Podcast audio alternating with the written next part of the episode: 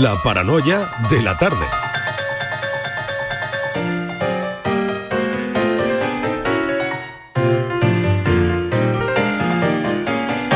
Y llega, llega, llega Francis Gómez. Francis. Hola. Hola. ¿Ya sabes lo que te pone de mal humor? ¿Eh? Si ya, aprend- ya sa- te has acordado de algo que te ponga de mal humor. Pues hombre, con todo lo que han dicho los oyentes, yo creo que, podemos coincidir con todo lo que han dicho, ¿eh? Yo sí, con todo y lo que se ha quedado, ¿eh? Y lo que se ha quedado, Se ha quedado se quedan muchos mensajes, ¿eh? Eh, disculpad, por supuesto, a todos los oyentes, pero eh, ha habido muchísimos mensajes. Ay, que, o sea, que estás muy contento, ¿no? Porque a Yo- Francis, vamos, es una de sus cosas preferidas, escuchar los WhatsApp, ¿verdad? Sí, sí, sí. Te gustan. Me Oye, el- eh, mm, estoy encantada, ¿sabes? Porque ahora voy a hablar de un libro que sale a la venta hoy, que, que es un- que me encanta, que a mí me encanta porque vamos a hablar de, de comida, de saber comer Anda. bien, de dietas, que la gente entiende dietas que dieta es un término que se utiliza muy mal. La gente cree ¿Por? que cuando dice, porque sí. No, porque yo cua- yo cuando voy de viaje cobro dieta, eh, no, perdón. Porque la gente dice dieta. Que es y todo el mundo bien. entiende que la dieta es eh, para adelgazar. Hay mucha gente que me dice, Ah, pero plan, a adelgazar. plan. Claro, y le digo, Claro. no, no, si es que la dieta está, es un término que se utiliza mal, no es para adelgazar. Una dieta es una alimentación sana, o sea, Claro, es un claro. orden dentro de la, de la alimentación. Es eso, seguir un orden. Entonces, bueno, comer, luego tú te puedes pasar, pero tener una especie de disciplina, pero que puede ser para muchas cosas, para tener una buena salud, para adelgazar, para engordar, para lo que quieras. Bueno, Francis, vamos a la paranoia. Bueno, Está pues intentando mira. evitar, evitarte, No. ¿sabes? Estaba Ya, cambiando ya me he dado ahí. cuenta, pero yo, pero claro, ahora, pues yo ya, ya, ya Te te voy voy- a dejar una pregunta para voy los invitados, que, te- ah, que- pero escúchame, están sobre, los puerros con chocolate y el brócoli. Te voy a decir Es una una receta cosa. de Estivali, los puerros con chocolate, tenés que hablar con el invitado de eso. Sí, Puerros. Sí, puerros con chocolate. Pero Sí. eso soy yo la, la titular y la que es que la- una- muy innovadora. La que tiene el copyright, sí. Que, pero eso era como tapita, que ya lo habéis puesto como menú. Yo lo dije como una tapita. Te voy a bueno, están aquí nuestros invitados y a los oyentes con los que vamos a hablar luego de este libro que sale hoy a la venta. Un libro que se llama Comida. Vamos a llevarnos bien. Esto es como si dice a tu novio, mira cariño, vamos a llevarnos bien. Venga, Pues esto lo mismo, bien. comida, vamos a llevarnos bien. Es un libro que han escrito eh, dos, dos autores, Virginia Tronconi. Virginia, buenas tardes. Buenas tardes. Una gran influencer, que eso ahora mismo es eso es lo más que puede ser. Los niños dicen que quiere ser influencer. Bueno, pues Virginia ya lo es. Y luego tenemos a Pablo Ojeda, un nutricionista muy reconocido y que de esto sabe, sabe mucho. Pablo, ¿qué tal? Buenas tardes. Buenas tardes, muchas gracias por invitarnos. ¿Os queréis sumar a la paranoia? Sí, Sí, ¿Tú sabes de dónde viene la palabra dieta? No, ¿de Del- dónde? Del griego daitia. ¿Y Y sabes, es- y sabes lo que significa? No, yo di griego, pero suspendía. Régimen de vida. ¿Ves? Ah, Más o mira. menos, ¿ves? Pero es que todo lo que dijiste, estoy totalmente de acuerdo contigo. que sí? Tenem- estamos Sí. muy confundidos de cómo utilizamos la palabra dieta. Dieta. Es que yo cuando digo, es que hago dieta, y todo el mundo, pero si tú no necesitas No te hace hacer falta, dieta. pero igual me dicen a mí, Pero si no es- te hace falta. Digo, pero sí. si es que no es eso, es la No. disciplina de comer. Yo ya Totalmente. sé, pero me ha costado mucho tiempo más o menos aprender a comer bien. Eh, Francis, Mm, Dime. que dinos tú. Vamos, a- hay, Que, hay bueno, que resolver un enigma, ¿eh? Pues bueno, no sé, es que tengo aquí varios, pero no sé, no que sé cuál puedo... que cuál tenemos puedo- dos invitados, queda ¿Cómo que bien. varios? Vamos a Queda intentar quedar que bien, luego esto venga. van a Madrid y Venga, hablan sí. mal de nosotros. Venga, sí que es verdad. Bueno, bueno. eh, Que luego viene Madrid, luego viene el AVE y dice, los no, perros no, solamente Pablo, Madrid a Pablo. Ojeda ya también es conocido de la casa, que tampoco Sí, creo que nos interprete mal, o sea que... Sí. Claro. Bueno, bueno, pues os voy a plantear una Madrid, cosita, ¿no? venga. Eso te iba a decir. Y los dos vivimos aquí en Sevilla, ¿eh? Ah, ¿vivís en Sevilla? Sí. Ah, yo porque os hacía en Madrid. Yo No soy sé. venezolana y tengo 20 años viviendo aquí en Sevilla, me Ah, considero ¿y hecho en. Madrid? Nada, yo he trabajado mucho tiempo en aquí en la casa en, con, Ya, con pero de la podía- Claro, Guardia. claro. Pero podías Sí, haber sido- después la radio he participado también mucho. Pero con- podías haber sido de Madrid. Sí, También, y ¿por qué de, no? y de Pues París, alegro. y de- yo soy ciudadano del mundo. Ah, Ahí. pues me alegro Oh, mucho. me encanta, yo también Me lo digo alegro eso mucho. Me alegro mucho. Venga, vamos, Francis. Bueno, venga, voy a plantear que tenemos cinco gatos Uy, que cazan cinco ratones en cinco minutos. espérate. Cinco gatos, cinco ratones, cinco minutos. Exacto. Venga. Ahora bien, la pregunta. ¿Cuántos gatos nos hacen falta para cazar 100 ratones en 100 minutos? 100 ratones en 100 minutos. 100 no, porque eso es lo fácil, pero ya te digo yo que no, porque Francis no lo pone nada fácil. Eh, una pista. ¿Los gatos son callejeros? ¿Es relevante la Una, pregunta? una pista. Bueno, no hay que buscarle tres pies al gato. Eh, Pablo, ¿se te ocurre algo? Puedes decir lo que quieras. Uno. Uno. Cuando se Eh, calla Francia, que suele acertar. sí, ¿eh? Cuando se calla Francia y no Es dice verdad. nada. Mira que como hayas acertado, Pablo, que A ver, me repíteme la pregunta, por Hombre, favor. Por Francis. Venga. Cinco gatos, cinco Tenemos cinco- cinco minutos. Cada gato Ha cazado caza a un ratón. por minuto. 100 Claro. minutos, un gato. Pero no si lo sé, tiene igual que estoy cazar haciendo- 100 ratones. Igual estoy ¿no? haciendo un, 100 rato- un ratonamiento. 100 ratones en 100 ratones en minutos. 100 Estamos haciendo un ratonamiento. Un gato. Un rato Un ratonamiento. Pablo dice que un gato, repite, porque Bueno. eh, Virginia quiere... mm, Vale. No se ha enterado bien, que lleva a hacer sus cuentas. Ya le he dado yo papel y lápiz. Si tenemos cinco gatos que cazan cin- cinco ratones en cinco minutos, ¿cuántos gatos nos harán falta para cazar 100 ratones en 100 minutos? Ella coincide. Bueno, a ver lo que dicen los Yo- oyentes. Yo ya me callo y a las 6 menos 10 lo No, resuelvo. no, a las 6 menos 10 no, antes, después de la entrevista. Hombre, Hoy Bueno, es miércoles. Es y los verdad, hoy miércoles, miércoles, hoy lo hacemos antes, eh, sí señora. antes de la cinco- sección de cinco- desaparecidos. Cinco y media, os lo cuento, venga. Cinco y media, eh, después de Enrique Jesús. Venga, Vale, perfecto. vamos. Venga, hasta ahora, Francis. Hasta luego. La tarde de Canal Sur Radio con Mariló Maldonado. También en nuestra app y en canalsur.es. Ofertones en Rapimueble. Dormitorio de matrimonio 299 euros. Conjunto de sofás 369 euros. Canapé más colchón viscoelástico de matrimonio 399 euros. Solo durante esta semana y paga en 12 meses sin intereses. Más de 200 tiendas en toda España y en rapimueble.com. ¿Sabes que tomando dos litros de agua Sierra Cazorla te aporta el 30% de magnesio que necesita tu cuerpo? Y además es baja en sodio. No existe otra igual. Agua mineral Sierra Cazorla. Cuartas Jornadas Virgen Extra Patrimonio Saludable. 23 de septiembre en Úbeda, Jaén. Un evento para ensalzar las bondades del aceite de oliva virgen extra. Salud, innovación, experiencia, gastronomía, grandes ponentes y expertos. Información e inscripciones centro de olivar y aceite.com o 953-755-889. Organiza Centro de Interpretación Olivar y Aceite y Ayuntamiento de Úbeda. En Canal Sur Radio, por tu salud, responde siempre a tus dudas. ¿Cómo deberíamos cuidar nuestros pies después del desgaste del verano? ¿Y los niños? ¿Cuál es el calzado más apropiado para la vuelta al colegio? ¿Cómo podemos mantener los pies sanos de cara al otoño? Esta tarde en el programa las respuestas a estas preguntas y todas las que quieras formular con la especialista Silvia San Juan y la colaboración del Colegio de Podología. Envíanos tus consultas desde ya en una nota de voz al 616-135-135. Por tu salud, desde las 6 de la tarde con Enrique Jesús Moreno.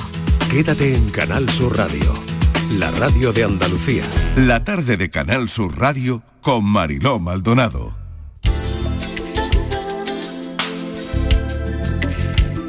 ¿Sabes? Esto de dejar de comer durante unos días para compensar es algo más habitual de lo que querríamos admitir. Yo de joven a veces dejaba de cenar durante varios días para luego estar estupenda en la playa. Parece una locura y ahora me espanta solo pensarlo, pero vaya que si lo hacía. En Venezuela es verano todo el año y los fines de semana se va a la playa. Yo quería estar estupenda en traje de baño, así que a lo mejor dejaba de cenar durante tres días. Y claro, llegaba el fin de semana finita, finita, sin nada de barriga.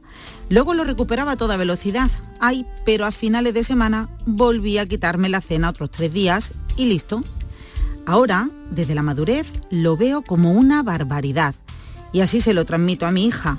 Por suerte, mis hijos son niños que comen bien y no me preocupa, al menos de momento, que esto se pueda convertir en una práctica a la que recurran. En casa seguimos haciendo pedagogía para que entiendan que esa no es la manera. No les prohibimos nada y al mismo tiempo los animamos a no ser sedentarios.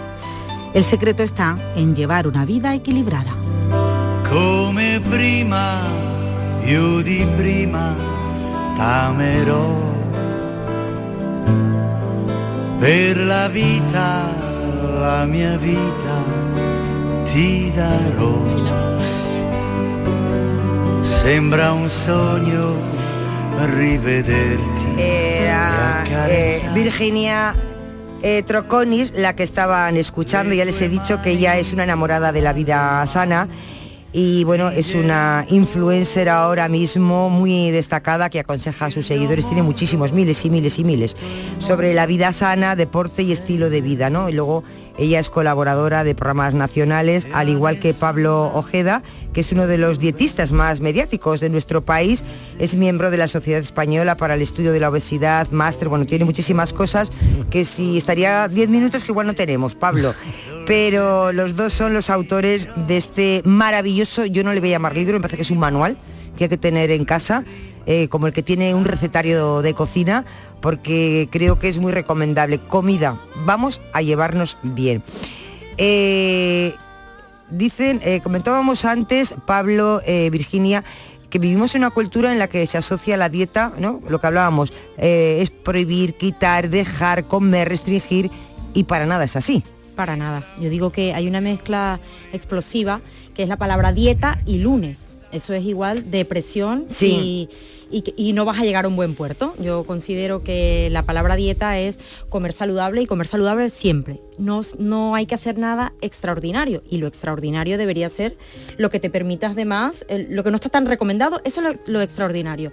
Pero en el día a día hay, hay que comer saludable, hay que hacer deporte, hay que tener una buena relación con la comida, porque nuestra comida la comida es un aliado, no un enemigo, no, no es el causante de todos nuestros males. No podemos basar nuestra vida en, o sea, no podemos vivir para comer, tenemos que comer para vivir. Y la comida es un disfrute. Eh, Pablo, eh, Pablo Ojeda, ¿qué nos vamos a encontrar en este libro que aprovechen porque hoy sale, hoy sale a la venta, que luego nos dices dónde lo podemos local encontrar en cualquier librería o en internet? Vamos a encontrar una cosa que yo he echado de menos toda mi vida, que es que me hablen de la verdad, de la realidad. Eh, de que los fines de semana pues a veces nos pasamos un poquito, que tenemos situaciones de vida que se nos escapan de nuestras manos y a veces acudimos a la comida como recompensas o como castigos y sobre todo eh, decirle a la gente que esto no es un camino fácil, que se requiere un poquito de esfuerzo, de sacrificio, pero que merece la pena y que se puede conseguir. Eh, lo que no podemos tener es una visión de la comida como el comer bien es estar a dieta. Y es, la, y es la visión que tenemos ahora mismo. Si tú te vas a un restaurante, te pides un plato de verdura, cualquier amiguete te va a decir, oye, ¿qué te pasa? Claro, claro. ¿Estás malo? ¿Estás a dieta? ¿Estás a dieta? claro, y ese es el concepto. Si pides te- macarrones, no. No, sí. Si pides una pizza, no. o si te tomas una cerveza, que no pasa nada, pero lo que tenemos que hacernos cuenta, oye, es el tipo de alimentación. Y sobre todo creo que lo más importante, aprender que la manera que tenemos de relacionarnos con la comida no es más que un espejo de la situación que estamos pasando. Por eso yo siempre digo, tratamos de decir, que no debemos de juzgar nunca a nadie, porque no sabemos la batalla que está luchando. ¿eh? La manera en que yo como, puedo tener una depresión, o puedo tener problemas, o puedo tener un problema de alimentación, o puedo tener mucho estrés, ¿no? Y esto es importante, incidir en las causas, no en el síntoma. El sobrepeso o la obesidad es el síntoma, pero donde tenemos que trabajar de verdad es en las causas, el por qué. Si sabes comer bien, ¿por qué no soy capaz de hacerlo? Claro, Ahí, claro. ahí donde Pero eh, yo no sé, a veces también nos podemos obsesionar con las calorías. ¿Cuántas calorías tengo que comer? ¿Cómo me paso? ¿Cómo sé? ¿Cómo controlo? ¿Esto como hay que tenerlo muy en cuenta o tampoco debe de ser un peso en nuestra espalda a la hora de comer? Hay que tenerlo muy en cuenta. Hay una... ¿Eso es importante? Es muy importante. Es muy importante no tener en cuenta el No, numerito. eso te iba a decir, Claro, no tener en cuenta las calorías. No podemos vivir contando calorías. Exactamente. Tenemos que, que aprender a comer y a disfrutar de la comida y no estar contando todo el día lo que comemos. Y cuando hablabas de, de lo que yo hacía, ¿no? Cuando, Sí. ¿Sabes qué pasa? Que ahora mm, con la madurez te das cuenta el por qué el fracaso de las dietas. O sea, ese Es efecto verdad, yo es verdad, es, es Porque ¿qué las dietas, ¿cuántas dietas hemos ¿Cuántas conocido? dietas hemos conocido? ¿Cuántas Y- hemos hecho? Y todas yo- han fracasado. Y todas han fracasado. ¿Por qué? Porque el problema es que no cambiamos nuestra conducta y nuestro estilo de vida. Entonces, si yo paso dos semanas comiendo pollo y piña, seguro que voy a perder peso. Pero si yo a las dos semanas vuelvo a comer como comía antes, he perdido dos sema- o sea, he perdido 15 días. ¿Sabes lo que te digo? Sí. Entonces, lo que es importante es que esto es a largo plazo y que es muy importante que tú tengas un control y un equilibrio de lo que tú consumes, de lo que tú y de lo que tú gastas, de lo que tú necesitas en tu día a día. Claro. Y sobre todo mirar eh, la calidad de los nutrientes. Es decir, Eh, que yo no tenga en cuenta las calorías, esto no significa que no, oye, que no, Que no sean que importantes. no sean importantes, por supuesto que sí, pero es mucho más importante saber que los ingredientes que te estás tomando son de alta calidad. Yo siempre pongo el mismo ejemplo, es decir, tú puedes echarle 50 euros de gasolina en una gasolinera de tal, de low cost, tal, o puedes echar otros 50 euros en una buena gasolinera. Oye, los dos son 50 euros, los dos son energía, pero una te va a dar un mayor rendimiento a tu motor, te va a llevar más lejos, va a hacer que no vayas tanto al taller. Eso es lo que tenemos que primar. Y sobre todo, dejar a nuestro cuerpo que nos hable y escucharlo. Vivimos sometidos a mucho ruido ambiental y no escuchamos a nuestro cuerpo y nuestro cuerpo no habla. De hecho, una no de es las fácil, o sea, es lo que se debe de hacer, pero yo creo No, que no es fácil, o sea, es muy, fácil difícil. decirlo, claro. pero pero hay que hay que conseguir, ¿no? Mira, hay una técnica que yo utilizo mucho en consulta, que es la técnica del 80-20. ¿Cuál es la técnica del 80-20? Eh, nosotros tenemos un par de hormonas que se llama leptina y grelina, para que nos pongamos en situación hambre y saciedad. Bien. Ah, Cuando, vale. tú, cuando tú vas comiendo, se activa la hormona de la saciedad y le dice a tu cabeza, oye, corta el hambre, que ya estoy saciado. Bien. Esa señal tarda entre 10 y 15 minutos en llegar al cerebro. Por lo tanto, si yo como muy deprisa, Claro, como con mucha verdad. ansiedad, ya no me llega la sensación de saciado, me llega la sensación de lleno. Por eso que- se dice que hay que comer más lento, más ¿no? lento. Más despacio. ¿Qué es lo que hacemos? Nos comemos el 80% del plato, dejamos el 20, nos esperamos esos 10 minutos, charlamos, tenemos una buena conversación y si a los 10 minutos sigues teniendo hambre, sigo comiendo lo que tenía en el plato, no cambio de estímulo. Lo mismo, Claro. porque si cambio de estímulo, vuelvo a comer más. Todo hemos ido a la feria. Desde que entramos hasta que salimos estamos comiendo. Estamos comiendo, estamos Cambiamos comiendo. continuamente de estímulo, ¿no? Por lo tanto, comemos lo mismo y vamos a dejar un poquito que nuestro cuerpo nos hable. ¿Es buen consejo comer en plato de postre? Es muy buen consejo, eh, por una sencilla razón, porque no solamente comemos por la boca, intervienen muchos más sentidos. Y entonces al tú tener la visual del total de lo que vas a comer, sí. tomas más sentido y puedes engañar a tu cerebro para que esa sensación de saciedad se active un poquito antes. Por lo tanto, siempre que vamos a una cena de Nochebuena, que vamos tal, te coges tu plato y te lo llenas. Y que tú seas siempre consciente de lo que estás comiendo. Esa pérdida de conciencia, ese no me da igual, eso es peligroso. Y eh, una cuestión que, bueno, yo no sé si estáis todos eh, de acuerdo o hay discrepancia. ¿Cada cuánto tiempo hay que comer? Yo, cada vez que tu cuerpo te lo pida, em, o sea, como decía Pablo, hay que escuchar el cuerpo, pero yo eso de que dicen, o sea, considero Cada que tres es horas, por ejemplo, o sea, no. cada tres horas, no. Eh, hay que comer cinco veces al día, tampoco. Yo creo que cada cuerpo es diferente y a- no a todos nos vale lo mismo. O sea, hay que aprender a conocer tu cuerpo, lo que tú necesitas, tu metabolismo, lo que tú quemas. Entonces, mm, yo considero que hay que comer lo que tu cuerpo te pida un poco. ¿no? Hay, hay unas pautas más o menos generales que todos sabemos de la cantidad de verdura, de raciones. Lo que pasa que la a, alimentación tiene que ir siempre en consonancia con tu vida. Eh, ejemplo clásico de consulta. Oye Pablo, esta semana no he podido hacer la dieta porque he tenido mucho trabajo. Respuesta, ¿vas a cambiar de trabajo o qué hacemos? Claro, tienes que adaptarte a tu vida. No es lo mismo si tú te pegas cuatro horas en el gimnasio y necesitas unos requerimientos que si tienes una vida muy sedentaria, que eres un chaval con problemas de alimentación. Si tú eres un chaval con problemas de alimentación, nunca te diré que ayunes. Pero si tú me preguntas por norma general del ayuno, te diré que tiene muchísimos beneficios. ¿Es para todo el mundo? No. absolutamente no. ¿Para quién? Bueno, para personas que sean vulnerables, que tengan algún tipo de patología. El porque segundo- Eso está muy de moda la, ahora, el ayuno inter... la segunda enfermedad Sí. crónica en adolescentes, la segunda enfermedad crónica en Sí. adolescentes son los trastornos de la conducta alimentaria. A un chico con un trastorno de la conducta alimentaria no puedes quitarle comida, estás agravando el problema. Personas que tienen una vida estable, tranquila, con su trabajo, no sé cuánto, si quieren ayunar, fantástico. Si te mejora la, la glucosa en sangre, si mejora el perfil de la grasa, si se genera la autofagia celular, que es que las células se comen los desechos orgánicos que tienes, no pasa nada. ¿Es para todo el mundo? No. Yo lo he hecho durante mucho tiempo y me ha funcionado, pero eh, lo he dejado de hacer y sigo igual. O ¿Cuánto sea, tiempo, cuántas horas recomendáis? Yo, hago, yo hacía 16-8. 16 horas de ayuno y 8 horas de comida. O sea, ¿Cuánto? ¿Seguido dejaba de o, de- co- o un día a la semana? Yo lo hacía seguido. O sea, dejaba de comer a las 10 de la noche y volvía a comer a las 2 de la tarde del día siguiente. Esto que acaba de decir es interesantísimo, porque la gente, eso se llama una excusa para pegarte un atracón. Sí. Es decir, el ayuno se hace como un estilo de vida, como es el que es vegano o vegetariano. Sí. No se hace para que llegue el fin de semana y como llevo cinco días que apenas como, Me lo como todo. me como todo. No, esto no funciona así. Esto funciona como un estilo de vida. Y aparte, independientemente, porque esto es otra pregunta clásica, ¿puedo adelgazar si ayuno? Está más que estudiado que hay otras técnicas nutricionales más propicias para perder peso. Perdón, y yo también insisto en una cosa. ¿Qué pasa? ¿Qué comes durante esas ocho horas? Eso te iba a preguntar, claro. Ahora te iba, ¿Sabes? porque dicen, el atracón no, ¿qué No, comes? Yo como normal.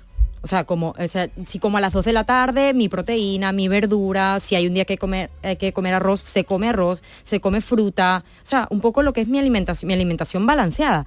Eh, pero si yo paso 16 horas sin comer y rompo el ayuno comiéndome una hamburguesa con patatas fritas, creo que no estoy haciendo nada, porque hay, una, hay un tema que es muy importante. El por qué se hace dieta, esa palabra que Sí. se, mal, se utiliza mal, ¿no? O sea, se hace dieta por estar saludable o por bajar de peso. Y yo creo que la mayoría con- coincidiréis conmigo que se hace para perder peso, Sí. ¿sabes? Y entonces tienes que darte cuenta que lo que es importante es estar sano y sentirte bien y estar saludable. Lo que es importante es lo que comemos, siempre. Pero, Somos lo que comemos. ¿Sabes cuál es la prueba de todo eso? Porque cuando tú haces una alimentación sana, quizá en un primer momento para perder peso, quizá ese sea el primer objetivo, luego ya cuando te das cuenta de que comer sano es muy agradable y que encima te encuentras mucho mejor, cuando tú vas a hacerte analíticas Hmm. y te dice el médico, ¿qué has hecho? Estás Estás tan 20, bien, sí. que no tienes colesterol, no tienes ningún indicador mal. Entonces dices, yo comer sano. los que, Comer nos, bien. los que nos dedicamos a, la- a, en mi caso a la nutrición y en clínica, eh, esa es, ese es el, sonido celestial cuando estamos allí. A mí no me importa el peso que pierdas, a mí me importa que estés sano. Y entonces, con respecto al tema que decíamos antes de las dietas, eh, prefiero infinitamente que primero comas mejor y después nos ponemos a dieta. Es muchísimo más difícil dejar de comer mal que comer bien. Y ahí es donde tenemos que incidir, en aprender a dejar de comer mal. Y sobre todo, un mensaje que siempre le quiero dar a los papás y a las mamás. Yo Sí. como papá de dos niñas preciosas. Que tu niño esté delgadito no significa que esté más sano. Solamente está más delgadito. No, porque dicen, es que él se lo puede permitir Cuidado. todo porque está delgado. Exactamente. Cuidado No. con eso. ¿Qué le estás dando a tu niño? ¿Sabes? ¿Qué está comiendo? Y es importantísimo la educación. Y comparto con Pablo eh, eh, una cosa que, que hoy me estaba comentando de un estudio que se hizo de, En por- Japón. de- en Japón de por qué, de por qué eh, la mayor causa de aumento o de pérdida de peso y decían que hay 200 causas y una es la comida. Fíjate. Ah, no, O sea, ese, ese estudio es un estudio inglés, exactamente, Ese. que en la bajada de peso intervenían hasta Bueno, pero 200 ¿qué es la causas. bajada o la subida de peso? 200 causas. Sí. Nuestro estado de ánimo, el sueño, mm, problemas psicológicos, emocionales. Y nosotros solamente pensamos que el problema es la comida. Claro. Estaba, habéis, habéis hablado de los niños, mm, hay un problema muy serio, ¿eh? Con la obesidad en los niños. Súper serio. Y Sí, además, está- Espa- y además España está Sí. trágicamente el líder, junto con México, Estados Unidos, tal. Se hizo un estudio hace también relativamente hace poco en Japón, donde las tasas de obesidad infantil estaban aumentando de manera significativa para lo que es aquel Sí. país, ¿no? Y entonces hicieron una cosa que puede parecer muy sencilla, pero que aquí en Europa todavía no se hace, ni en Sudamérica, ni en Estados Unidos, que es que pusieron una asignatura de nutrición en los niños pequeñitos. Fíjate, todos los días daban unas, una, leían etiquetas, jugaban con los alimentos. ¿Sabéis lo que ha pasado después de tres años? Que ha descendido un 30% la obesidad infantil en Japón. Fíjate. Oye, ¿qué es el efecto yo-yo? Eso que te comenté antes, ¿no? El hago una dieta y luego vuelvo, Ajá. retorno a mi conducta y a mi estilo de vida que tenía antes. Cuando tú no has aprendido y no has cambiado nada, tú vas a volver. O sea, porque se pierde peso cuando bajas de calorías, cuando la ingesta eh, es menor, pero si luego tú vuelves a lo mismo, Claro. ¿Qué alimentos mm, debemos intentar evitar? Comer. Bien, vamos a O platos, por ejemplo. Todo se puede comer, de todo se puede comer. Vale. Pero Esta- no es lo eh, mismo este- comerte una hamburguesa, una pizza, pues una vez cada 15 días, no lo sé, ¿no? Que comer- cenar todos los días Mira, pizza. esto, esto que, que digo siempre que genera mucha polémica. Ningún alimento por sí solo engorda. Ninguno. Ni la pizza más sabrosa, ni la hamburguesa tal. Ningún elemento, alimento, producto por sí solo engorda. Engorda un contexto. ¿vale? Lo que tenemos que tener claro es nuestro contexto. ¿Y cómo Eso cuéntanos, Sí, y- y, explícanos. cómo hacemos uso? Exactamente. Sí. Si yo me tomo una hamburguesa y encima tengo una vida sedentaria y encima no me muevo y encima tengo problemas de estrés, entonces eso es una bomba. Ahora, si hago muchísimo deporte, si mi alimentación por norma general es positiva, oye, que yo me tome un día una hamburguesa, el impacto que va a tener en tu organismo es nulo. Es como si tú coges una gota de agua. Si tú coges una gota de agua y tu vaso está lleno, puede precipitar el vaso. Si tú tienes el vaso vacío, apenas lo notas. Ahí es donde tenemos que incidir. Y sobre todo, vamos a practicar, oye, una cosa con sentido común. El 80-85% de mi comida, comida buena, comida saludable. Y me guardo un espacio de un 15%, oye, que es muy agradable tomarse una cervecita. Claro, con esto, claro, con los claro. amigos. Sí, pero- Y creo que también necesario. Bueno, yo soy súper disfrutona y la gente dice, bueno, ¿tú para qué haces, o sea, para qué te cuidas tanto si no te hace falta? Claro que me hace falta, yo estoy así por lo que hago. Claro. Pero volviendo a lo que preguntabas de qué eliminarías, yo por ejemplo, en, a los niños, ¿no? Porque yo creo que es muy importante la educación y lo que tú, y ellos van a comer y, y son lo que ven, ¿no? En casa. O sea, no se puede comer rebozados todo el día, no se puede comer patatas fritas todo el día. Eso no debe ser. Bollería industrial. Claro, bollería industrial, Sí. todos los productos procesados. O sea, es yo ahí sí eso es como un extra Sí. en nuestra alimentación. O sea, porque puedes comer eh, pollo, ternera, en salsa, a la plancha, al horno. Hay tantas formas de, de no tener huevo, pan, harina y aceite y frito. Eso aparte de la proteína. O sea, yo eso Sí, y sobre todo en eh, la manera que te vas a relacionar con la comida de adulto eh, viene adquirido de cuando eres niño, ¿no? Hay un elemento muy peligroso y cada día lo vemos más, que es la cantidad de azúcar que tienen muchísimos alimentos, ¿no?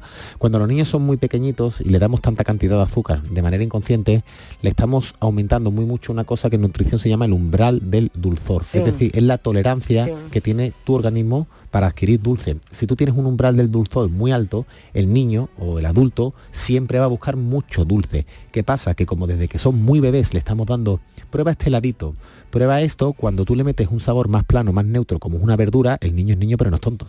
Sí. Y no te- le sabe bien. Y te va a decir, Sí. esto te lo comes tú. Tú sabes, Pablo, que eso es muy importante y yo he hecho un cambio en ese sentido radical. Yo antes tomaba el café con leche y dos cucharaditas de azúcar. Y ahora tomo el café solo y sin nada. Pasé de las dos de azúcar a una y después a la sacarina y luego a nada. Nada. Y, Y no me lo pide mi por ejemplo, la leche por una bebida vegetal.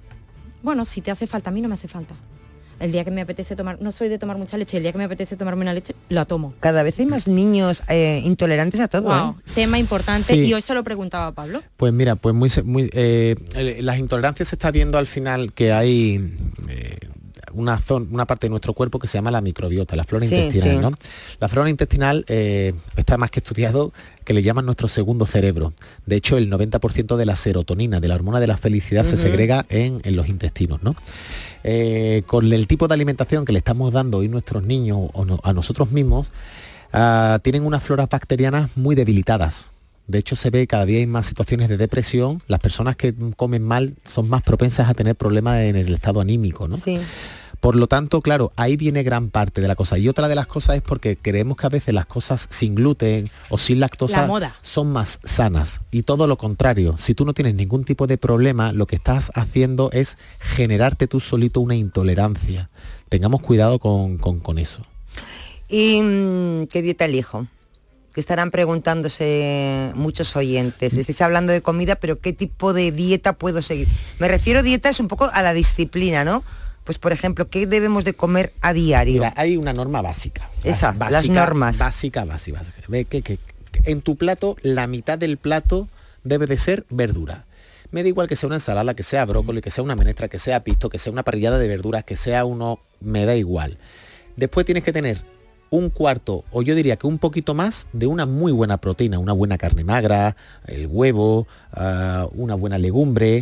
Y en función, y esto me gusta dejarlo clarísimo, en función de tu actividad física, la carga de carbohidratos. Es decir, si tú eres una persona activa que va al gimnasio, que hace mucho deporte, es obligatorio. La gente le tiene mucho miedo al arroz y a la pasta. Pero si hace mucho deporte es obligatorio, es la fuente natural de energía. Es la gasolina Es la del cuerpo. gasolina. Ahora que no que te mueves menos que los ojos de espinete, pues entonces hay que reducir esa carga bastante. ¿Y por la noche se puede tomar De- esos hidratos? Depende de tu actividad. Si, si- vienes de jugar un partido de fútbol y has bajado tus niveles de glucógeno a tope, tienes que reponer. Si mañana por la mañana voy al gimnasio y voy a hacer un montón de kilómetros, tengo que hacer una precarga por la noche. Si me veo una peliculita, me siento en el sofá y me voy a la cama, corta, no, corta. No hace falta que te tomes un plato de pasta Claro. por la noche, pero que si un día te lo tienes que tomar, no pasa absolutamente nada. Claro. Pero yo siempre digo, y el día que me apetece una pasta, me como una pasta integral riquísima con tomate, que está la receta, una, una, una pasta de lenteja, una pasta integral con tomate cherry, queso feta. No hace falta comerte una pasta blanca de caro- con, pa- con nata, con bacon, con queso parmesano. O sea, es que, es que podemos aprender a disfrutar. Una de las eh, cosas maravillosas que tiene el libro, porque claro, escuchamos, escuchamos y ya dices, bueno, ahora voy a mi casa y qué como, qué hago. ¿Por dónde empiezo? Bueno, pues este libro, Comida, vamos a llevarnos bien, también tiene una parte de recetas saludables de Virginia y de Pablo. de los dos, de los dos. Eh, mm, hay por aquí muchas cositas desmontando. Es que el libro es tan completo, es para estar tres horas hablando. Eh, esto de beber un vaso de agua templada en ayunas, que decía, no, esto es maravilloso, esto está bien, esto es una... nah". Perdón, con eh, eh, templada y con limón, que Ah, lo hablábamos también hoy. ¿Y, ese? O sea, ¿qué, qué te hace ¿Qué eso, te hace Pablo? eso? Pues quitarte el esmalte de los dientes. Básicamente, tener un problema dental. ¿Ah, sí? El agua con limón por las mañanas, tal. Lo que sí es importante es hidratarse. Ese vaso de agua, si tú le quieres dar sabor, me parece maravilloso, fantástico. No te viene mal que le No pongas el limón, mal. pero no es lo que te va a hacer perder peso. Pero buscar una pérdida de peso con eso, mm, te estás equivocando. Con, con lo cual, lo del chupito de vinagre de manzana, Lo eso que, te, ya es... lo que te puede producir es una, Una úlce- gastritis. una úlcera de una úlcera de estómago. Eso es una de las mayores locuras que yo no sé eso de dónde ha salido, pero es real. Y lo peor es que eh, todo lo que escuchamos lo queremos hacer. Es verdad, ¿eh? Mientras, es yo verdad, yo es tengo- verdad, yo es tengo una frase que siempre digo que mientras que una verdad se está atando los cordones, la mentira le ha dado siete veces la vuelta al mundo, ¿no? Y entonces tú después desmontas esa mentira, es muy complicado. Eh, me dice, eh, ahora a, la par- a las 6 de la tarde eh, viene un compañero, Enrique Jesús Moreno, que hace un programa que se llama Por tu Salud. He participado con él muchas veces. ¿A que sí? Bueno, pues le tengo por ahí, no sé si le tengo conectado. Y porque me está diciendo, pregúntale por la kombucha, creo que me ha dicho, pero casi mejor que te... Enrique Hola, Jesús. hola. ¿qué tal? Hola, ¿qué pasa? ¿Cómo estás? Muy buenas tardes. Pablo, un fuerte abrazo. ¿Cómo van las cosas? A Pablo, a Pablo Ojeda no te lo tengo que presentar. No. Y a Virginia Troconis pues tampoco. Ay, A ver pues si claro coincidimos y, y me cuentas un poquito. Bueno. Tenías Oye, alguna pregunta, ¿verdad? Sí, no, que digo, a ver si le preguntan por la kombucha, que es el elemento este que está tan de De moda, moda, ¿no? ¿Verdad? Y que, bueno, a mi juicio y según lo que he leído y he podido por- te- leer por ahí cuando has estado a probiota y todo eso, has estado hablando de probiota y todo eso, me parece que sería interesante preguntarte, ¿no? Así que lo hago como si fuera un oyente. Sa- eh, sa- sa- Buenas tardes, soy Enrique, llamo desde Córdoba. ¿Qué me dices de la kombucha, Pues mira, Pablo? la, la kombucha se ha puesto súper de moda eh, en los últimos tiempos porque además eh, se le ha dado mucho, vez, mucho bombo a nivel Sí. influencer. Indudablemente es un fermentado, tiene un mínimo, un mínimo cantidad de alcohol, pero si me preguntan a mí eh, como alternativa a otros tipos de bebidas, a mí me parece genial, porque además es de sabores, se puede tomar fresquita, es un probiótico. Eso por, es. Por lo que tiene alguna ventaja intestinal, ¿no? Claro, Hay- ten en cuenta que hay algunos medicamentos que tienen ese mismo contenido, Claro, ¿no? y pro- que previenen alteraciones intestinales, ¿no, final Pablo? Los probióticos y los prebióticos son muy Sí. necesarios porque son los que mantienen, digamos, que nuestra flora bacteriana en equilibrio, exactamente. Y la flora bacteriana, ya lo he dicho muchas veces, es donde se juega el partido de tu organismo, ¿no? Claro. Yo es que, oye, Qué me he aficionado a esto, ¿eh? me he aficionado a la kombucha. A Sí, ti, sí. ¿no? Mm. Ya aquí estamos, cada vez somos más, ¿eh? Los aficionados a la kombucha y a la kombucha, buena alimentación. Vamos a Es hacer una algo quedada que- un día. ¿eh? Una quedada. Una kombuchada. Bueno, pues te recomiendo, tú ya lo sabes, Enrique Jesús, este libro que sale hoy a la venta, 14 Sí. de septiembre, tiene un precio estupendo, está al alcance de cualquiera, que es Comida, vamos a llevarnos bien. Mm. Un libro de que ha publicado la editorial Planeta y que, bueno, lo ha hecho Virginia Troconis. Te llaman, Enrique. Papito, es que me habéis pillado. Ah. Yo con lo profesional que yo soy, normalmente esto lo tengo en... Bueno, no te preocupes. Lo que les decía, comida, vamos a llevarnos bien de Virginia Troconis y Pablo Ojeda que han estado aquí con nosotros en el estudio de Sevilla, que les agradezco muchísimo este tiempo. Hemos aprendido mucho y es un tema que volveremos a mm, hablar de todo ello. Yo les digo que compren el libro porque tiene unas recetas estupendas que eso te ayuda mucho a la hora de, de hacer una buena alimentación. Totalmente. Y hay una cosa que siempre me gusta destacar del libro, que contamos experiencias nuestras, vividas, mm, reales. Eh, Yo digo también que eh, yo desde mi punto de vista personal y, y Pablo desde una manera técnica hablamos un poco de, de nuestro día a día y, y- y de lo que es nuestra vida. ¿no? Y si- siente- y, si, a alguien le puede servir, nosotros ya estamos más que satisfechos. ¿no? Gracias por la visita. Gracias a ustedes por la invitación. Un besito.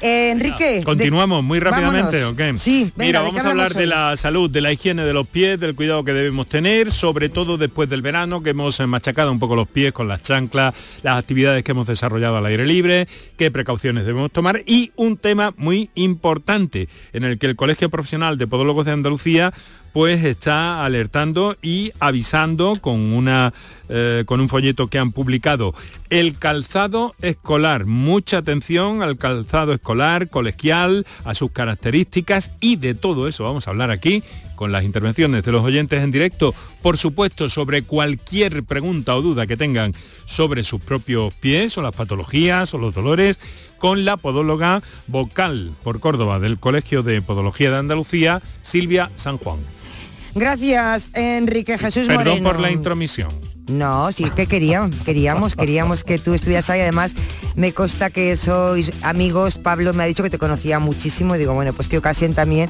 para que os saludéis. Y, hombre, y la pregunta que te tengo ahí, ¿para qué la voy a hacer yo? Nadie mejor que tú para preguntarlo. Besazos. A partir de las seis, Enrique Jesús Moreno con Por tu Salud. Un besito, Enrique. Paz. La tarde de Canal Sur Radio con Mariló Maldonado. Canal Sur Radio, Sevilla. En este mes de septiembre arranca una nueva temporada cultural en el Auditorio Nissan Cartuja. No te pierdas Ángel Martín con su espectáculo 103 noches, la obra de teatro infantil Heidi, los versos de Natalia Millán en el espectáculo Una noche con los clásicos o el musical de flamenco. Entra en auditorionissancartuja.com y no te quedes sin tu entrada. Repetimos, auditorionissancartuja.com. ¿Planeando salir de escapada o de fin de semana? Recuerda, hay otra Sevilla. Asómate a la provincia y disfruta de un turismo seguro en cada uno de sus espacios naturales, pueblos monumentales y alojamientos. Cambia de vistas. ProDetour Turismo de la Provincia, Diputación de Sevilla. Cabaret Festival llega al recinto hípico de Mairena del Aljarafe con Il Divo el 7 de octubre. Venta de entradas en el corte inglés y entradas.com. Mairena, entre todos sostenible y valoriza una compañía de SACIR. Con el apoyo institucional del Ayuntamiento de Mairena del Aljarafe, Diputación de Sevilla y la Consejería de Turismo de la Junta de Andalucía. Vive tu mejor verano con Cabaret Festival.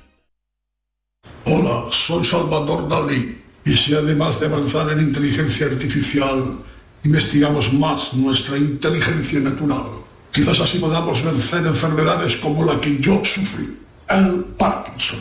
Apoyemos la investigación en enfermedades neurodegenerativas. Entra en fundacionreinasofía.es. ¿Sabes que tomando dos litros de agua Sierra Cazorla te aporta el 30% de magnesio que necesita tu cuerpo? Y además es baja en sodio. No existe otra igual. Agua mineral Sierra Cazorla. Eros Ramazzotti estrena su gira mundial, World Tour Premier, en Noches de la Maestranza.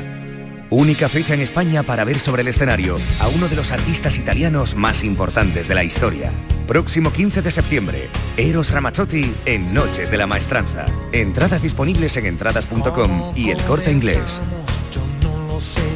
Sencilla, Sencilla, rápida, rápida, fácil de manejar. fácil de Así es la nueva app de Canal Sur Radio. Con todos los programas y audios destacados, los podcasts, emisiones en directo. Para que sigas conectado a nuestra programación y a los espacios que más te gustan y sigue. Cuando quieras, donde quieras. Descárgate ya nuestra app. Todo Canal Sur Radio, Radio Andalucía Información, Canal Fiesta, flamencoradio.com y Canal Sur Radio Música para ti. Cuando quieras, donde quieras. Más Andalucía, más Canal Sur Radio.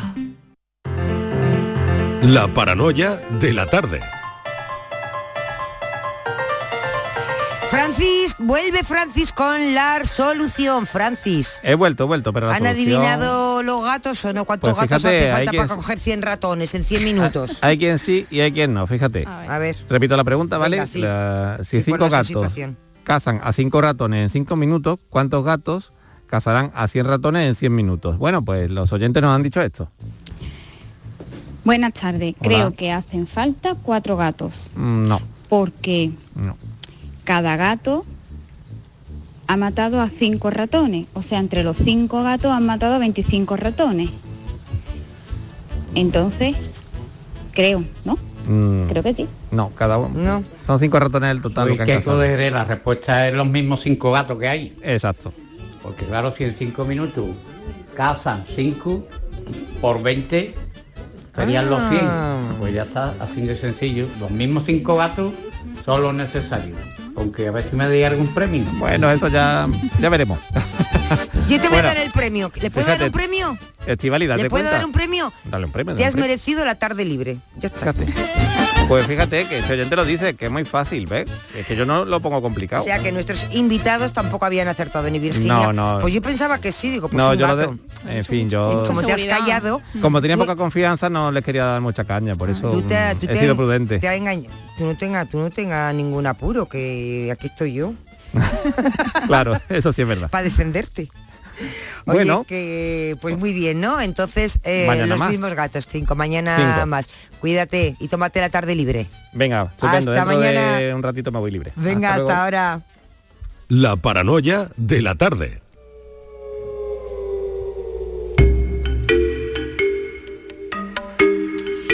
Y continuamos con la tarde en tu búsqueda con Patricia Torres que se incorpora. Patricia, hola de nuevo. Hola, y Estivali. también se incorpora Luisa Algoró eh, en nuestros estudios de Málaga. Luis, buenas tardes. Buenas tardes, Estival y Patricia, buenas tardes. ¿Qué tal estás? ¿Bien? Bien, bien, aquí interesantísimo el programa, así que aquí estaba escuchando un poquito antes de la sección. Tenemos muchas cuestiones que abordar, así que vamos ya con ello. Solicitan colaboración ciudadana para encontrar a un hombre desaparecido en Granada que necesita medicina. Patricia. Sí, la policía local ha solicitado la colaboración ciudadana para tratar de encontrar a Lorenzo Román, un hombre que lleva desaparecido desde ayer, martes, día 13, después de acudir a una cita en Gran Vía.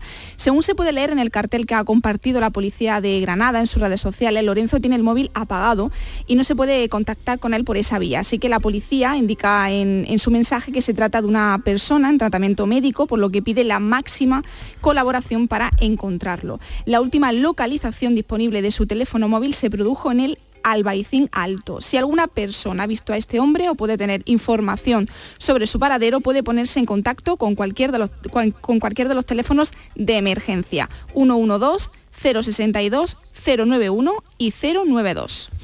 Muy bien, vamos, Luis eh, Algoró, que sé que tiene mucha información porque buscan a un hombre, Luis, desaparecido hace más de un mes en Roquetas. ¿Qué sabes de todo esto? Pues así es, eh, desgraciadamente poco sabemos, porque hay que decir que aunque hace ya un mes de la desaparición de Francisco Javier Sancho Monforte, de 53 años, desaparece sin dejar ni nin- ningún rastro ni ninguna pista que nos pueda ayudar a su paradero. Él desaparece, como bien decías, Estivali, en Sí. Roquetas de Mar, hace más de un mes, se pone denuncia ante la Guardia Civil y a partir de ahí, pues imagínense, como siempre, la familia y así también la policía local de Roquetas y la Guardia Civil emprende una búsqueda por la zona de su desaparición. Esto ocurre el pasado 1 de agosto, es el último día en el que se tienen noticias de Francisco Javier, que, tiene, que es de complexión corpulenta, mide un 80, es alto, ojos marrones, y en el momento de su desaparición llevaba, en ese momento hay que decir, el pelo rapado, ¿no? De esto hay que decir que ha pasado ya más de, más de un mes, ¿no? Un poco, un día más. Entonces, estamos muy pendientes a cómo vaya este caso. Es importante en las redes sociales eh, hacerse eco, ver su imagen y cualquier información que puedan tener, sobre todo en la zona de, de Roquetas o la provincia de Almería o en cualquier punto de Andalucía, porque las desapariciones siempre sabemos dónde desaparecen, pero no dónde podemos encontrar la esperanza. Cualquier información, pues a la Guardia Civil o a la Policía Local de Roquetas, compañeras. También Luis eh, lleva trabajando sobre este caso de Paco Cano también un mes, sin noticias de Paco Cano.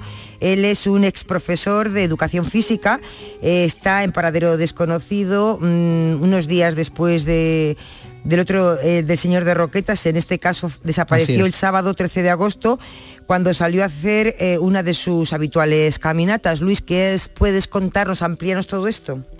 Pues así es, salía a una de esas frecuentes caminatas, no volvió al caer la tarde aquella mañana del sábado, Cano que ya tenía, eh, que tiene en este caso, mejor dicho, 77 años, desde entonces, pues todos los dispositivos eh, se pusieron, se organizaron y bueno, se saldaron sin éxito. Hay que decir que se recorrieron muchos kilómetros a la redonda del lugar de su desaparición, batidas con helicópteros, con perros especializados y un mes después, aunque la Guardia Civil mantiene abierto el caso, sus familiares no cesan en reclamar que la situación no caiga en el olvido, así como más información. Piden a la Policía Judicial para poder actuar en paralelo o con organizaciones de voluntarios para seguir con ese rastreo en los parajes de la localidad, que esto dificulta la, búsqueda, puesto que son muchos los parajes en el entorno. Los familiares denunciaron la desaparición, como decían al día siguiente, el domingo 14. Las horas previas después de que anocheciera y no volviera a casa, uno de sus hijos estuvo buscando en coche por las pistas forestales que Cano solía recorrer en solitario. No llevaba teléfono móvil, apenas algo de dinero suelto, aunque sí su DNI y una tarjeta bancaria, según la información difundida en el primer cartel de búsqueda. Sin embargo, se apuntaba también la posibilidad de que hubiera podido marchar hacia la zona de Medina Sidonia para participar en una prueba deportiva, si bien fue una tesis que pronto dejó de estar sobre la mesa porque en aquellos días no había ningún evento. Así que estamos muy pendientes de este caso, un mes, eh, más de un mes después, evidentemente, y bueno, y pendientes también de cualquier movimiento. Recordamos que llevaba su DNI, también su tarjeta bancaria, y en eso pues también va la investigación paralelamente a la búsqueda eh, que, que además desde el pueblo, desde incluso el propio ayuntamiento se está haciendo pues con mucho rigor y además con bastante asiduidad, ¿no? Son bastante ya las batidas que se han hecho, pero hasta ahora sin éxito. Así que pendientes de esta desaparición y seguiremos aquí, como siempre, en la tarde en tu búsqueda, pues pendientes de, en este caso, de Paco Cano, ¿no? Luis, eh, gracias, muy buena investigación y muy bien traído y muy bien contado. Muchas Ahora gracias. vamos a seguir hoy en la tarde en tu búsqueda, abordamos la desaparición de Isabel del Castillo. 56 años y cuyo rastro se pierde en Navalcarnero, en Madrid, hace 27 días. Patricia. Sí, pronto eh, Estivali se va a cumplir un mes de la desaparición de Isabel del Castillo, de 57 años y con Alzheimer, que salió de su casa en Navalcarnero, Madrid, el pasado 19 de agosto y desde entonces su familia la busca sin descanso. En el momento de su desaparición vestía pantalón corto y camiseta a rayas. Las cámaras de seguridad de esa localidad madrileña la graban por última vez en una rotonda de salida hacia la carretera de Extremadura, en la salida 32 de la A5, la que entra a Navacarnero o sale hacia la urbanización Calipo, en la localidad toledana de Casarrubios el Monte. A pesar del paso de los días y de la falta de noticia, la familia de Isabel sigue removiendo cielo y tierra para encontrarla y solicita mayor colaboración ciudadana. Tenemos a Joana, hija de Isabel. Eh, Joana, muy buenas tardes. Hola, buenas tardes. Gracias por atender la llamada de- del programa La Tarde de Canal Sur Radio. Primero, ¿qué sabemos? ¿Hay alguna novedad? ¿Cómo va la investigación? Pues, pues de momento no tenemos ninguna novedad desde esa, esa información que dabais de, de las cámaras que la graban en la rotonda de la salida 32. Eso, esas cámaras, esas grabaciones son del mismo día que mi madre sale de casa sobre las 8 de la tarde y las grabaciones son de las 9 menos cuarto. Desde, desde ese momento no tenemos ninguna, ninguna nueva noticia. Joana, buenas tardes, soy Patricia. En primer lugar, Hola, te mando mucha fuerza y, y ya sabes que bueno que aquí en la sección eh, nos tienes para, para lo que necesites. En primer lugar, ¿cómo te enteraste de la desaparición de tu madre? Pues me, me llamaron por teléfono. o sea, mi- en primer lugar, mis padres llegaban de, de unas vacaciones largas en Grecia, mi padre es griego, y, y el- el- la desaparición ocurre en el momento en que llegan a casa, mientras que mi padre está, eh, bueno, eh, descargando equipaje y, y demás en la casa de mis padres, pues en ese momento es en el que mi madre sale de casa. Eh, mis padres viven en un chalet y, bueno, en una de las subidas y bajadas de mi padre de maletas se da cuenta que mi madre no está y sale inmediatamente detrás de ella.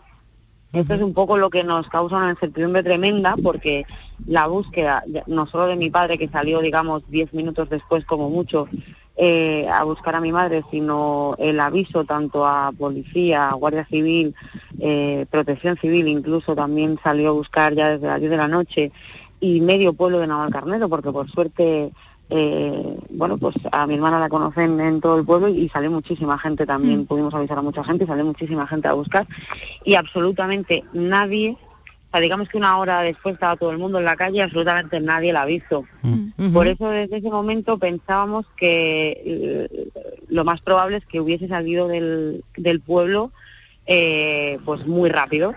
Eh, por eso pedíamos de inicio el tema de las cámaras de, la, el visionado de las cámaras de- del ayuntamiento para ver entradas y salidas del pueblo y las cámaras de los autobuses, pensando que quizá pudiera haber cogido un transporte, ¿no? Para salir de, de Navalcarnero. Eh, Y con esto nos encontramos con, eh, pues eso, a los 15 días nos dieron la, la noticia de la imagen esta de la rotonda. Efectivamente ella ya estaba fuera cuando estábamos buscando todos dentro.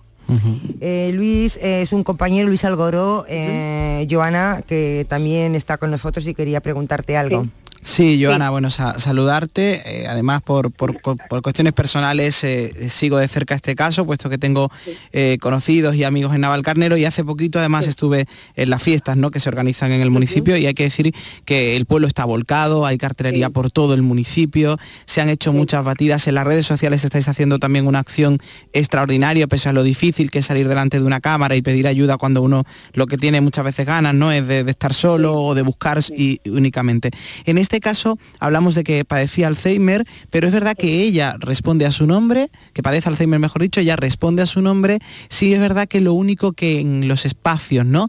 En el caso de, de las localizaciones, ahí sí que se solía desorientar un poco. Por eso pensáis que sea cuestión de una desorientación porque, porque conocía a todo el mundo, conoce a todo el mundo, es decir, eh, en el momento de su desaparición, y es más quizás eso lo que os preocupa, ¿no? Que hubiera- se hubiese desorientado Sí, eh, por allí. Sí, eh, quizá definir concretamente el grado de la enfermedad es muy difícil. Claro. Eh, sí que no estaba muy avanzado, ella mantenía su identidad y reconocía efectivamente a todo el mundo. Quizá, como dice, la desorientación tanto espacial como temporal Claro. era lo que de las cosas que más notábamos y de hecho es que el, eh, ahora ahora ya habiendo pasado estos días sabemos que el camino que hizo de casa es el que hacía habitualmente con mi padre para llegar a la plaza del pueblo que es más o menos en casi línea recta es una L Sí. desde casa de mis padres y ese camino fue el que hizo de vuelta Eh, en el camino de vuelta en esa avenida grande que llega a la casa de mis padres hay cuatro rotondas digamos y es el camino que hace de vuelta solo que pensamos que bueno que en un despiste pues eh, se va de largo y en un momento pues se encuentra perdida también por eso contamos lo del tema de que venían de Grecia llevaban un mes y medio en Grecia y al final esto solo ayuda también al tema de la desorientación Claro. no al Claro. final acababan de llegar y se llevaba un mes y pico moviéndose por otro pueblo, el de mi abuela en Grecia. Eh, entonces pensamos que esto suma para el tema de la desorientación. Y a la confusión, claro, de un espacio y otro. Sí. ¿Y Totalmente. llevaba documentación, eh, Joana? Eh, ¿Qué portaba tu Sí. madre en ese momento? Sí, eh, en, en el momento que salió de casa llevaba un bolso y ahí dentro llevaba cartera con, con, la, con su documentación, mi identificación, la, la tarjeta sanitaria, eh, tarjeta de crédito no, porque hacía muchísimo tiempo que no hacía ningún pago de ningún tipo. Y, pero bueno, llevaba efectivo, el efectivo sí tenía en la cartera. Eso sí lo, eso sí lo sabemos con, con seguridad. Sí es verdad que tampoco era mucho, o sea, para 26 días que llevamos ya obviamente no, no, no llevaba efectivo. Joana, muchísimas gracias. Joana es hija de Isabel del Castillo, 56 años, que bueno, desapareció y cuyo rostro se pierde en Navalcarnero hace 27 días. Joana, seguiremos muy pendientes de cualquier novedad y seguir trabajando para ver si podemos dar con, vamos, nosotros no, eh, la policía, dar con, con tu madre, pero nosotros estaremos al pie ahí para informar y para lo que tú necesites. Joana, muchísimas gracias. Muchas gracias. Mucho ánimo. Gracias. Un abrazo, Joana. Gracias. Luis Algoró, muchas gracias. Un Muchas día gracias. más y nos escuchamos el próximo miércoles. Buena Así tarde. es, buena tarde. Patricia, muchísimas gracias. A ti. Hasta mañana. Y nosotros ha llegado el momento porque ahora pensamos.